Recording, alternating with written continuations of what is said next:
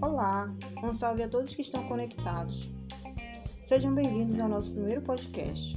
Hoje estamos realizando um trabalho acadêmico da disciplina Poluição Atmosférica, ministrada pelo professor Rafael Magalhães. Nossa equipe é composta por Sandy Dara, Deusa Drondowski, Josiane Ferreira, Brando Macedo e eu, Tatiane Silva. Com o tema Poluição Atmosférica, os impactos na pandemia da Covid-19. Sobre o comando da entrevistadora Sandy Dara, faremos um breve papo com o colega Brando Macedo, acadêmico de Engenharia Sanitária e Ambiental na Universidade Federal do Oeste do Pará, UFOPA.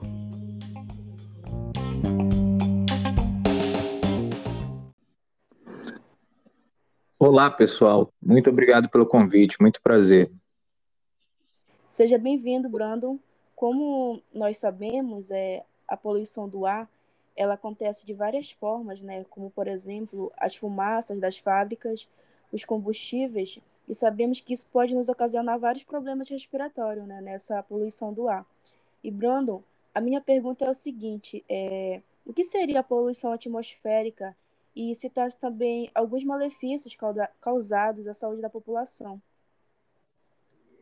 Então, Sandy, a gente tem que entender que a poluição atmosférica, como você falou, é, muitas das vezes da queima, queima do quê? De combustíveis fósseis para gerar o quê? Energia.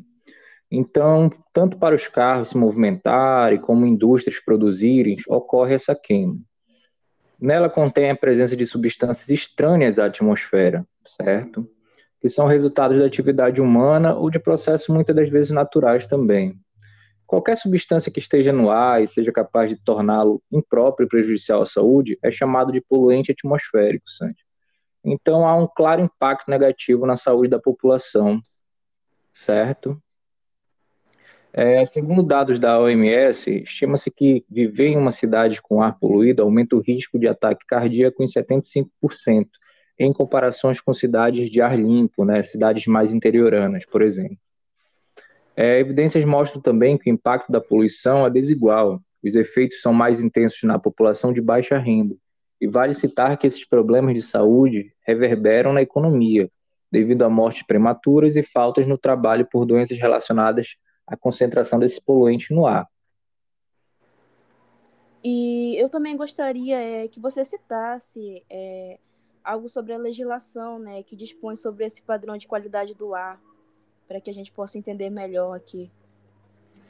Bom, a legislação, ela basicamente consiste do CONAMA, tá? uma resolução do CONAMA, de número 491, de 19 de novembro de 2018, que dispõe sobre o padrão de qualidade do ar.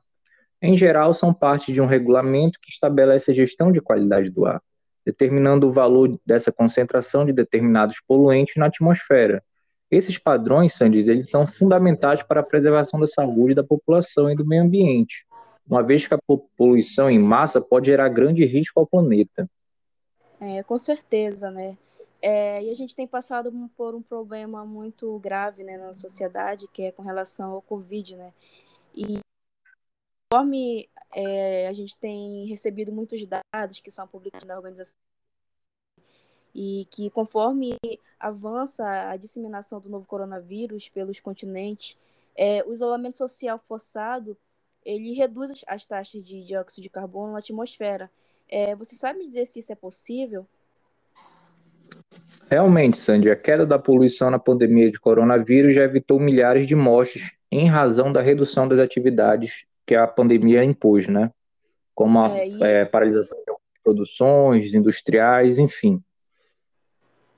É, e tem um estudo também que foi feito pelo Centro de Pesquisa né, sobre Engenharia e Limpeza do Ar, que é o CREA, que o dióxido de nitrogênio emitido pela combustão dos motores, a explosão, ele foi o composto que mais apresentou redução desde o início da quarentena, além de observar uma queda de 77% no nível de dióxido de nitrogênio no distrito industrial né, de Santa Catarina, ou melhor, de Santa Cruz, né, é, que fica na região metropolitana do Rio de Janeiro. E essa situação, ela nos convida a refletir cuidadosamente sobre os pontos positivos e pontos negativos, né, das abordagens baseadas no bem-estar da população e também a qualidade ambiental. é, além de podermos destacar os impactos negativos na economia brasileira, né, que, tem, que ocorre em função da queda da produtividade dos trabalhadores, que em relação das mortes prematuras, das limitações para aquisição de habilidades é, cognitivas relevantes para a educação que, que são causadas pela exposição dos poluentes, né, e das perdas na produtividade agrícola. É, Sandy, além disso, ainda temos que lembrar que, por outro lado, parte considerável da população do nosso país decorre da queimada, né, de queimadas. É preocupante que, mesmo diante da pandemia, as taxas de desmatamento na Amazônia sigam elevadas. E se o que se pode fazer depois de entender com esse processo, né? O que, que você acha que dá para fazer? É, olhando esse cenário, existem algumas atitudes, né, que podem ser tomadas em nível geral para combater a poluição do ar. E, e com relação a tudo isso que a gente falou, né, eu queria que você nos mostrasse, como estudante de, de engenharia ambiental, é, quais são as práticas simples que podem ajudar a minimizar esse problema, né? Como você tem estudado e sabe realmente é a forma correta que, que pode ocorrer isso. Bom, pessoal, a gente pode agir de duas formas, né? Prevenindo essa poluição e remediando também. Ou seja, quando já ocorre, temos que andar com o nosso carro ou pelos produtos feitos pela indústria. Então, como temos que remediar, né? Diminuindo o impacto dessa fumaça, dessa poluição atmosférica. É, procurar outras vias, né? Trabalhando um pouco com a prevenção. A gente pode também fazer a queima do lixo, por exemplo, e se você vê alguém tomando essa atitude, queimando florestas, é, é, fazendo qualquer coisa que prejudique, que aumente essa poluição, a gente tem que tentar conscientizar, né? Educando as pessoas. A educação, ela sana muitos problemas, né? Outra forma de remediação seria a implantação de mais áreas verdes na cidade, porque as árvores, elas conseguem fazer o resgate dessa poluição, diminuindo, né, esses poluentes. Onde tem mais árvore, você sente que o ar é mais puro, né, digamos assim. É, outro ponto também é a fiscalização dessas indústrias, como por exemplo de automóveis, para verificar quais são aquelas que não estão no padrão permitido pela poluição, que assim sejam pré-multados, né, educados, procurem fazer as medidas cabíveis para se regularizarem, para estarem dentro do que a, a resolução ela exige, né? E o que eu acho mais importante de tudo é a educação ambiental com nossas crianças, né? Precisamos fazer uma geração mais consciente, né? E nada mais importante do que a gente conseguir botar essa sementinha na cabeça delas agora, para que se tornem é, é, adultos mais responsáveis, pessoas mais conscientes. É, com certeza, Brandon, isso mesmo. É por isso que os, os cientistas, né, eles, eles estão cada vez mais pesquisando novos modelos energéticos, né, que considerem uma energia limpa, que não liberem substâncias para o meio ambiente. E com relação a esse tipo, é, você poderia citar outras formas de energia limpa que podem ser importantes para a diminuição desses pontos negativos ou esses poluentes no meio ambiente que também possa é, que são prejudiciais né, à saúde da população? A gente possui várias outras formas de, de produção de energia, né? Formas essas que elas degradam bem menos do que, por exemplo, a queima do, de combustíveis, né? Então, por exemplo, a, fo a, fonte de eletricidade limpa que a gente poderia usar são energia hidráulica, né? Energia eólica, solar, energia maremotriz, a geotérmica.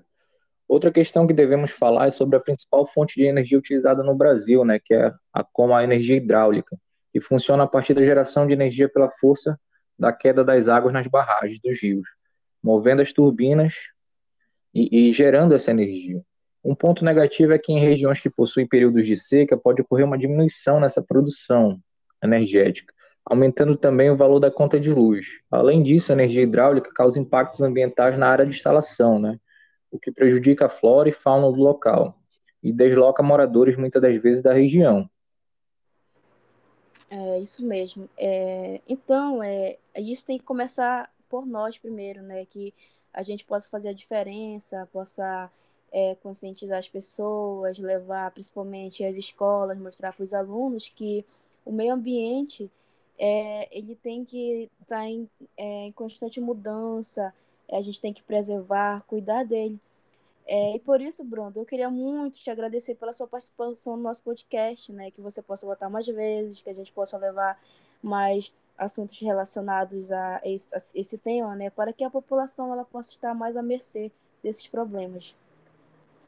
Eu que agradeço, Sandy, e aí eu falo, né? Deixo aqui uma palavra de incentivo, né? Se cada um fizer a sua parte, a gente vai ter um, um, mundo, né? Um organismo vivo que interage todo mundo soma bem mais agradável para a gente, para nossas futuras gerações, uma coisa bem mais sustentável, que possa perdurar por muitos e muitos tempos ainda, certo? Certo, muito obrigado, Brandon. Até a próxima.